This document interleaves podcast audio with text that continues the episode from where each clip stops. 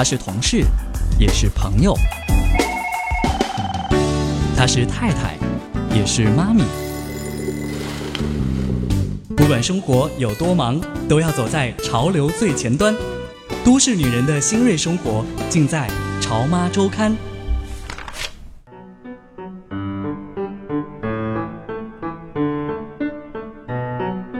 嗨，你好吗？你现在收听到的是《潮妈周刊》，我是燕婷。今天继续讲讲我的德国游记。上次说到德国人的严谨，德国人的工整。有一个很鲜明的例子，就是说到一大家子出去玩儿，最后一天离开度假屋的时候，本来你在付这个度假的钱的时候，已经包括了清洁费呀，还有整理费啊等等。可是这一大家子德国人的一大家子，最后在家长的一个指挥之下，几乎是不用说什么你要干什么，他要干什么，大家都非常的协同合作。有人打扫卫生，有人收碗，有人收拾垃圾，有人把所有的箱子全部放到外面，准备去机场。所以这种的。一种协同合作，在德国人里面是特别特别的常见，这也是他们整个社会运作起来的一种方式，高效。德国的车不是很有名吗？更爽的是，如果你在德国租一辆车的话，可以在它的高速公路上随便开，因为它的高速公路不限速。车好啊，你开得快，不是感觉也很爽吗？而且没有像中国那么多的收费站，你的车可以开得很快，因为你不需要停下来交钱啊。而且在周日的时候，我们走在那个小镇上，红绿灯也休息了，只有黄灯在闪。你自己开车过路的时候就要注意。当然了，也是因为他们的人实在是少之又少，你几乎在大街上见不到太多人，也不太容易出现交通意外。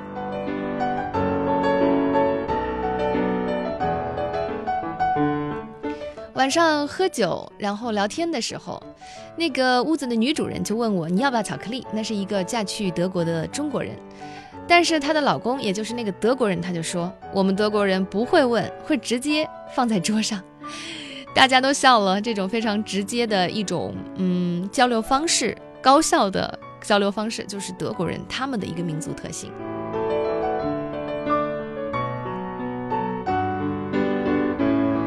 一个非常鲜明的德国人的特性就是，他们特别少去麻烦别人，他们不愿意麻烦别人。比如说，他们的路上都很安静，大家都快速的往前走，然后呢，不太会呃转头啊，或者是环顾四周啊，或者慢下脚步来跟旁边人唠唠家常啊。这跟中国有很大的不同。在地铁里面，嗯，很少人打电话，然后也很少人看手机，大多数人是看报纸和看书，或者是默默的静坐在那里。这会让我想起香港，香港也是一种让人感觉到有一点安静的地方，不太愿意去打扰别人，包括像挤地铁都不愿意碰到别人。德国啊，人少，就当然不会碰到别人了。可是他们的那种自律比香港人更甚，他的这个车厢里面更加更加的安静，包括商店里面的服务员，你不去跟他打招呼，他是绝对不会上来跟你搭讪的，基本没有，除了在机场以外。所以这样的一种风格呢，让人会觉得哇，在德国你得很自律啊，不像在美国。你看，如果我们要去美国，我们可以随便找一个理由去退货。你说我不喜欢，我就可以退呀。但是德国人很少退货，虽然他的条款上面是写明的你可以退货，但是如果你真的要拿着这样东西去退货的话，那个服务员会用很惊异的表情看着你。难道你在做决定的时候你就没有好好仔细想过吗？我觉得这种文化会有很大的差别。所以德国人的严谨让他们很难容忍错误，自己也就不愿意犯错误。他们希望自己不随便给别人带来麻烦。当然，如果你需要帮忙的话，他们也会愿意。点呢，跟美国有很大的不同。嗯，刚才也说了，在美国，如果你想退货的话，你随便就编一个理由说 I don't like it，我不喜欢了，然后你就可以退货，没人会问你是为什么。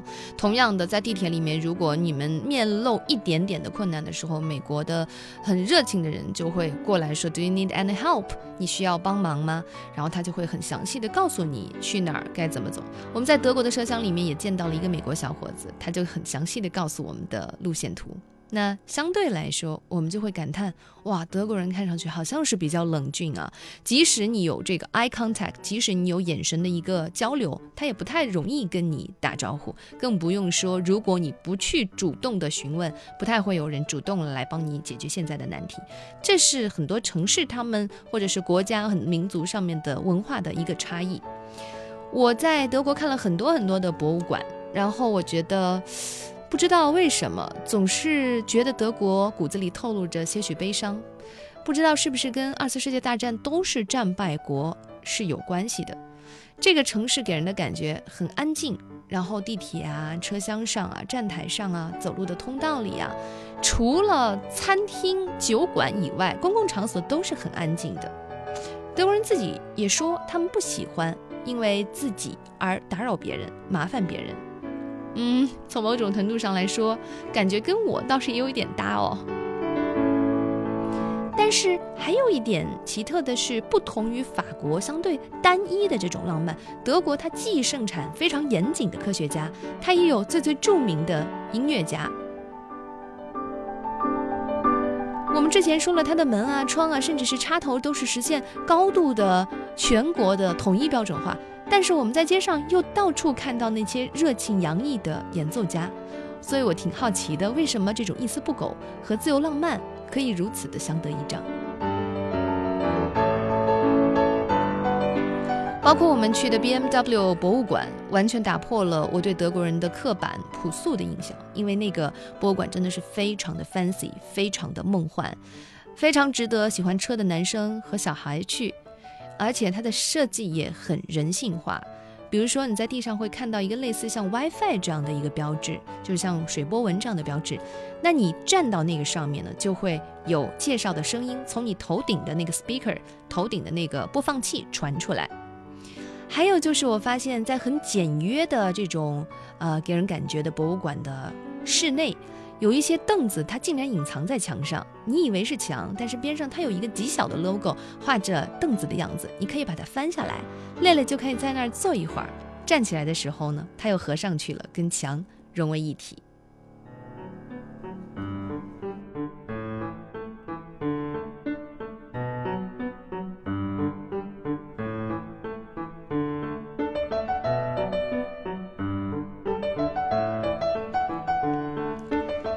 这一次的旅行给我很大的一种感触，就是德国各大城市，呃，游客非常的少，因为旅游业占到它整个的生产的很少的一部分，但是它的工业非常的强盛，这个也可能跟他性格上面的这种强硬，包括二战中表现出来的那种强硬是很吻合的。德国人不太屑于商业，他们崇尚工业。每个人男人都会自己做东西，家里的什么电器坏了，凳子坏了，梯子坏了，当然了，他们也不太容易坏，但是一旦坏了的话，他们都会自己拿起工具来修。而以前关于德国人讨厌犹太人的那个传说，很有可能是因为觉得犹太人太过圆滑，太过商业化。你看，法国人虽然他们也说法语，而且还鄙视英文，但是他们对于旅游业是有很大的依赖的。可是你在二战中就会发现，法国是第一个投降的，但是呢，也因为他的这个呃软骨头，因为他的很快投降，没有被轰炸，保留了很多很多的建筑。而德国当时它的强硬。战争中的强硬，使得他的城市其实大多数全部是毁于一旦。这次我们在博物馆看到很多断壁残垣，非常非常惨的二战的那个情景。所以，当我们提起二战的时候，德国人他们总是有一点心痛，他们就觉得自己这么的强盛，这么的呃训练有素，而且很严谨，为什么会在战争当中失败呢？而美国可能是另外一种风格，总觉得老子天下第一，欢迎大家都来融入我们美国人的价值观。这个其实就是我去德国短短的这一小段时间里面，他给我的初步的印象，当然只是一些主观的个人的意见啦，因为我只看到的一些浮光掠影嘛。但是我觉得从一些细节从一些家庭的生活每日的日常生活当中就能看出一个民族的不同。而对于我来说对于我个人来说回来以后很长的一段时间也能给我很大的影响。我们来听这首歌叫做在旅行的路上来自徐佳莹。在旅行的路上你又看到了些什么呢？美丽的福尔摩沙海风轻轻地刮风筝抵抗风沙不愿放手的是牵挂。缤纷的客家童话如雨落下喝杯家乡的擂茶我重温家乡话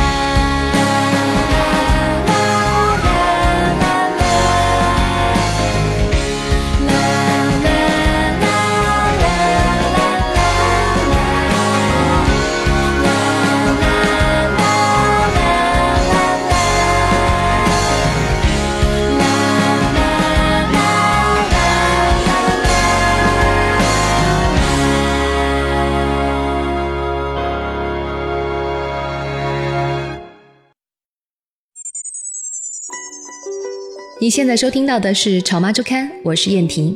如果你有什么话想要对我说可以通过我的新浪微博搜索徐燕婷 agnes 或者是我的微信三三八六一七八二注明潮妈周刊的听众我会把你加到我们的听众群当中去。可以通过网络延续对于亲子话题的讨论对于生活态度的看法。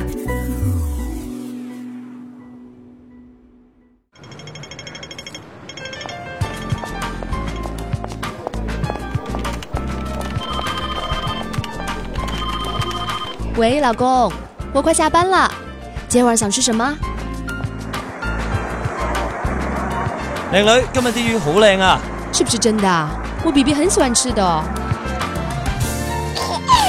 宝贝，有没有想妈咪呀？嗯。周末上午十点，都市女性的新锐生活，尽在燕婷的《潮妈周刊》。她是同事，也是朋友；她是太太，也是妈咪。不管生活有多忙，都要走在潮流最前端。都市女人的新锐生活，尽在《潮妈周刊》。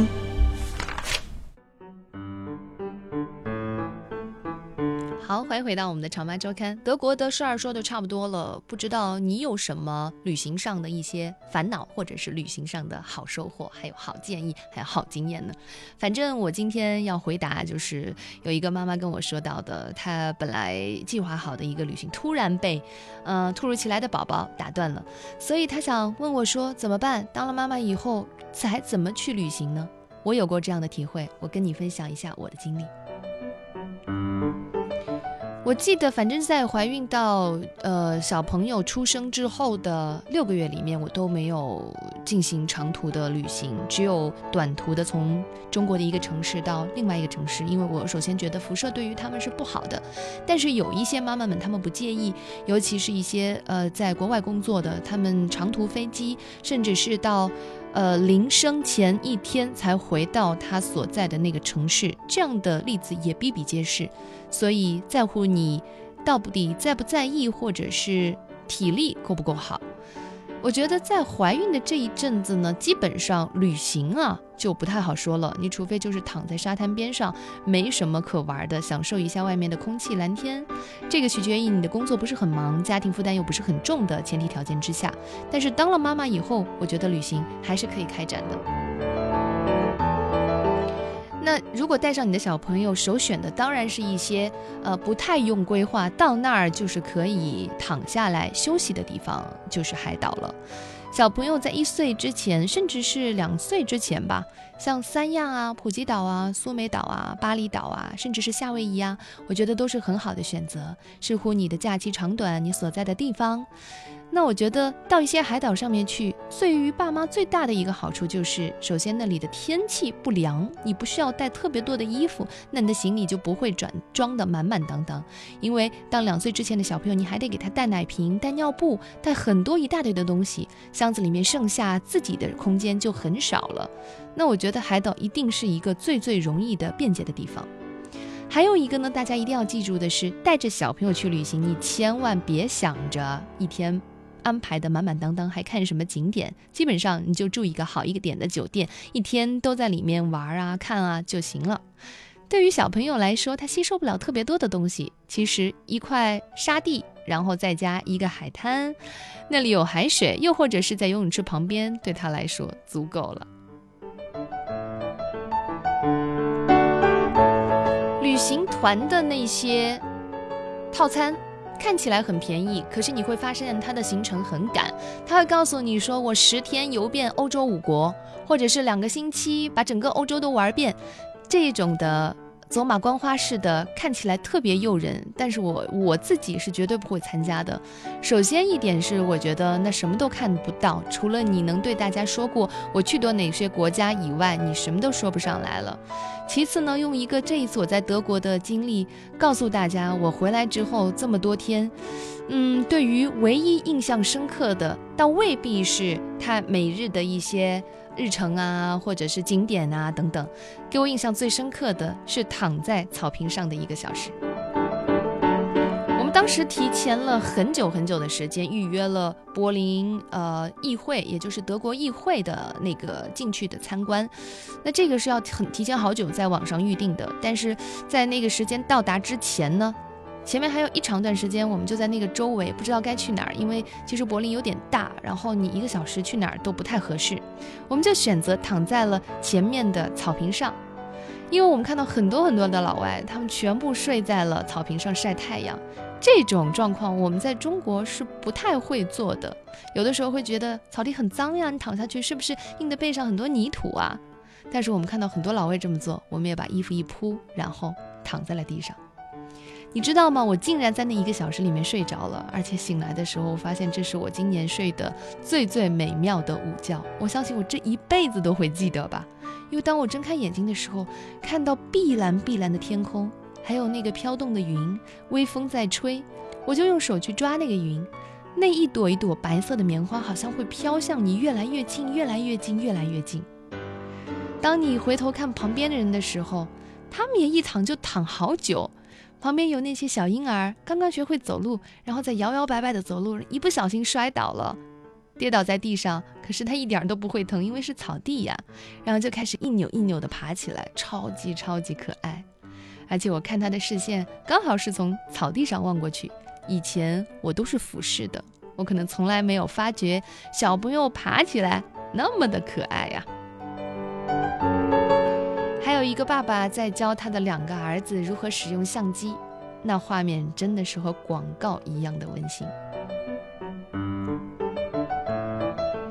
所以我觉得你在打算计划你自己的旅游的时候，你当然每天是需要做功课，因为我觉得自助游给人很大的一个，呃，就是 麻烦或者是很大的一个功夫要去做的是，你每天都要计划你的行程，今天去哪儿，明天去哪儿。你想，我们到了一个陌生的城市，花了机票、酒店的钱，肯定是想要把一些著名的景点看下来的，但是除此以外，一定要留给你几个小时的。空余的时间，这几个小时不是让你去购物的，而是你漫无目的的走在一些你想去的路上。它可能是一条小巷子，它可能是一顶小桥，它可能只是路边的一个咖啡馆，它也可能就是我刚才说的一片绿油油的草坪。你一定会感受到你有史以来最最好的放松，你也会感受到这才是度假的真正意义。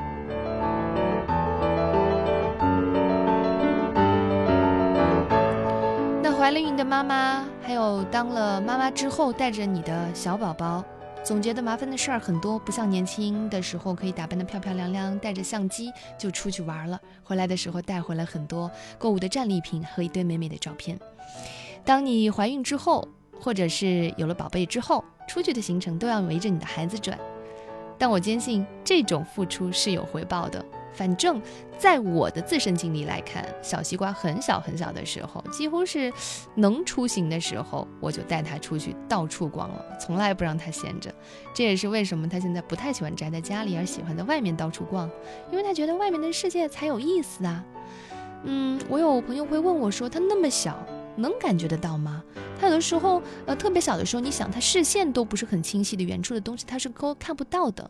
但是我觉得感知就是从一点一点培养起来的。你很小的时候带他去海边，让他听海浪的声音，他长大了可能对音乐会有那么一点点的提前的感知。你带他去看一些美术馆，可能你自己都看不懂，但是你可以轻轻地对你的宝贝讲：“这是谁谁谁的画作，他画了一些什么？此时此刻妈妈的心里是怎么想的？”更何况。旅行不仅仅只是玩啊，不仅仅只是放松啊。你在出门见到的这些事、这些人，你不是可以写下来吗？你不是可以像我一样这样录下来吗？当你以后回放的时候，或者是让你的孩子知道的时候，你的孩子会说：“哇，妈妈很有见识诶，我下次出去的时候也要这么做。”这种传承，我相信可能是你意想不到的一个收获吧。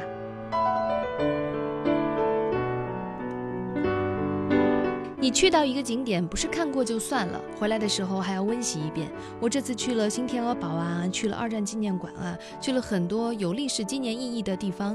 回来的时候，我都用维基百科仔仔细细的把我刚才看到的那些东西好好回顾了一下，把它串联起来。那个时候，中学课本上的历史书上的那些知识才会映入眼帘，而且变活的一样。我觉得以后，当我回顾二战历史，甚至是更早远一点的欧洲史的时候，我会有一个非常直观的印象。当然，你做的比我好的话，就可以在去之前就好好研究一下了。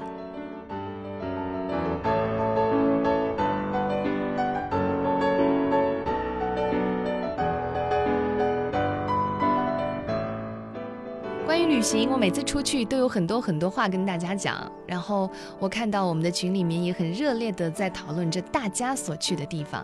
其实它未必是一个很远的地方，就算是你所在城市的你以前从来没有去过的一个角落，也有可能发现很新鲜、很有意思，还有很有趣味、很有意义，给你印象很深刻的事儿。这个就像是我们回到自己小时候写作文，然后呢，老师布置了你的一天。这一天可能是刚刚过去的星期天，你跟爸爸妈妈做了什么？那时候我们需要绞尽脑汁的想。那现在呢？如果我们还需要绞尽脑汁的想的话，你就白长大了。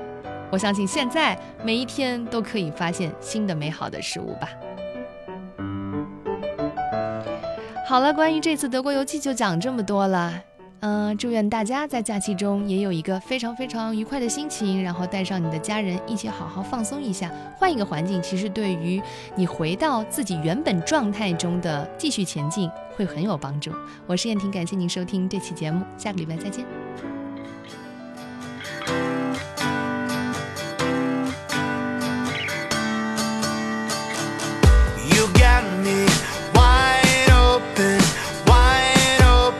Now I'm yours.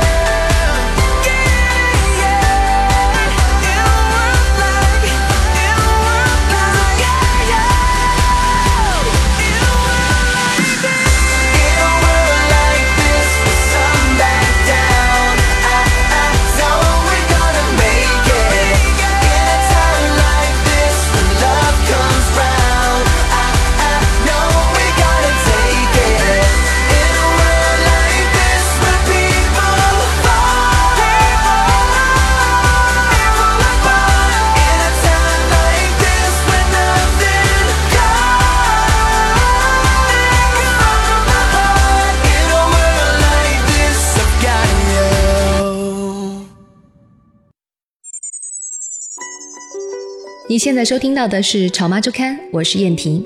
如果你有什么话想要对我说，可以通过我的新浪微博搜索徐燕婷 Agnes，或者是我的微信三三八六一七八二，注明《潮妈周刊》的听众，我会把你加到我们的听众群当中去。可以通过网络延续对于亲子话题的讨论，对于生活态度的看法。